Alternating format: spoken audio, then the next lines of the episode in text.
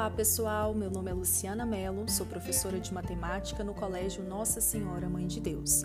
Sejam todos bem-vindos a mais um episódio de nosso podcast.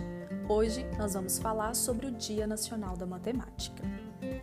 O Dia da Matemática é uma data há tempos comemorada informalmente pela Sociedade Brasileira de Educação Matemática. Essa comemoração é feita a cada 6 de maio, como uma homenagem ao matemático escritor e educador brasileiro Júlio César de Melo e Souza, mais conhecido como Malba Tarran. A nível nacional, a então deputada Raquel Teixeira foi a responsável por apresentar um projeto de lei em 5 de maio de 2004 para instituir o Dia Nacional da Matemática.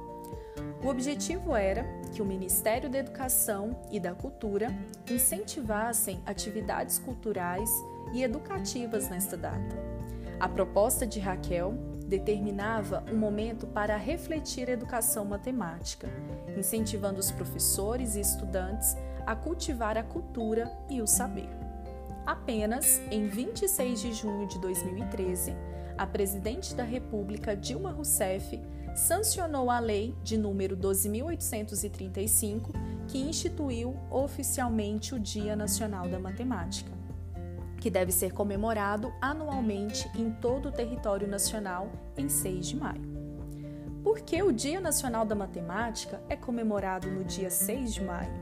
Essa pergunta pode ser facilmente respondida ao conhecermos a história de Malban Tarram. Nascido em 6 de maio de 1895, no Rio de Janeiro, Júlio César de Melo e Souza começou a lecionar aos 18 anos.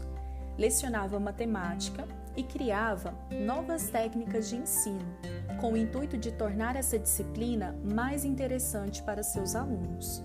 Essas técnicas envolviam histórias, jogos, problemas e desafios matemáticos. Formou-se posteriormente em engenharia civil, mas nunca exerceu essa profissão. Muito apaixonado pela matemática e pela escrita, Júlio, que gostava de contar histórias, começou a envolver a matemática em seus enredos. Em 1918, levou cinco de seus contos a um jornal carioca, no qual chegou a trabalhar.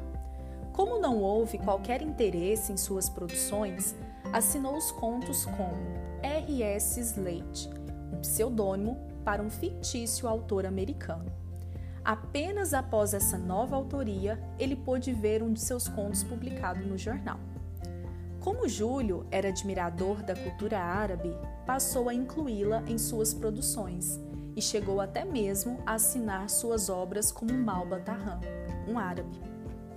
Para dar credibilidade ao seu pseudônimo, ele escreveu uma falsa biografia em que atestava que Malba Tarran era um admirável escritor e tinha uma grande história de vida. Após ter diversos contos publicados com esse pseudônimo, ele conseguiu lançar, em 1925, seu primeiro livro matemático, chamado Contos de Malba Tarran. A fama alcançada por suas revolucionárias produções permitiu que Júlio César se tornasse conhecido como o verdadeiro autor do livro no ano de 1933. Todavia, como o pseudônimo tornou-se maior, ele nunca deixou de assinar o nome árabe e recebeu até mesmo uma autorização de Getúlio Vargas para que constasse ao lado de seu nome, em sua carteira de identidade, o pseudônimo Malba Tarran. Ao longo de seus 79 anos, Malba Tarran publicou 120 livros, sendo 51 voltados para a área da matemática.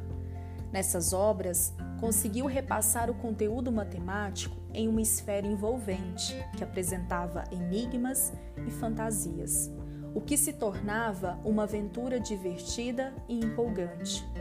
Por essa diferenciada forma de escrever, até a data de seu falecimento, ele já havia vendido mais de um milhão de livros. Seu livro mais famoso, O Homem que Calculava, tornou-se um best-seller que até hoje atrai as novas gerações.